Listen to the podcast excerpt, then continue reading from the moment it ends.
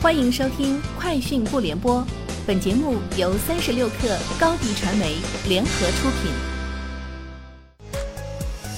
网罗新商业领域全天最热消息，欢迎收听《快讯不联播》。今天是二零二一年十二月十七号。从朝阳区两会获悉，朝阳区将充分发挥政策杠杆作用，调动企业和社会力量，推动商圈提质升级。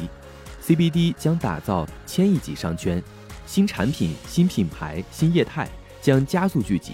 引进更多国际高端品牌，形成品牌集聚效应，打造国际新品首发平台，提升货品更新速度，充分释放消费潜力，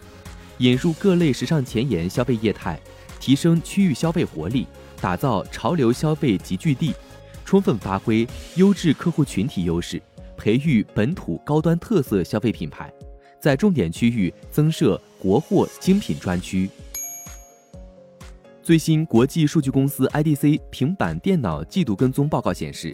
二零二一年中国平板电脑市场将会创造二零一三年以来最大的同比增幅，预计全年增长百分之二十二点四，整体出货量约两千八百六十万台。预计中国平板电脑市场二零二二年出货三千零六十四万台，同比增长百分之七点一。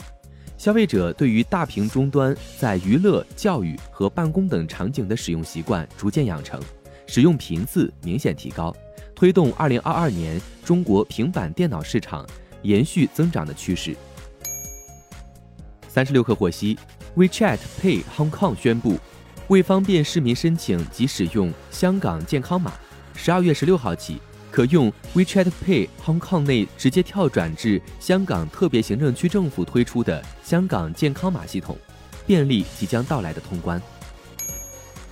高盛分析师 Rod Hall 发表报告表示，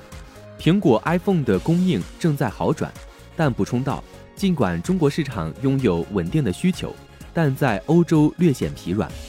号指出，在所有主要地区中。iPhone 的交付周期都在缩短，不过该分析师承认，要准确了解美国的需求趋势很困难。除了逐渐好转的 iPhone 供需趋势外，浩指出，苹果在中国、美国和欧洲部分地区的 MacBook 销量也出现了显著增长，并显示出供不应求的情况。TikTok 在其官网宣布，将调整推荐算法，以避免向用户展示过多同质化内容。TikTok 称，某些类型的视频被重复推荐，有时会无意中强化用户的负面体验，例如极端减肥、悲伤内容或分手等。这些内容单独看还好，但如果批量观看，则会出现问题。Facebook 加密货币项目高管梅隆·科尔贝奇已离开该公司，加入总部位于英国的数字支付公司 Checkout.com。后者是欧洲最大的私人控股的金融科技公司之一，估值达一百五十亿美元。据官方介绍，科尔贝奇于二零一八年加入 Facebook，担任产品管理总监，帮助开发其 Novi 加密货币钱包和其他支付项目。阿里巴巴二零二一年投资者日在线上举行。据阿里巴巴东南亚旗舰电商平台 Lazada 最新数据显示。Lazada 年度活跃消费者在过去十八个月中增长了百分之八十，达到一点三亿；月活用户在过去十八个月中也增长超过百分之七十，至一点五九亿。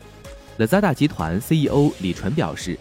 ，Lazada 未来将服务三亿东南亚消费者，实现年均 GMV 一千亿美元的增长目标。以上就是今天节目的全部内容，下周见。高迪传媒为广大企业提供新媒体短视频代运营服务，商务合作请关注微信公众号“高迪传媒”。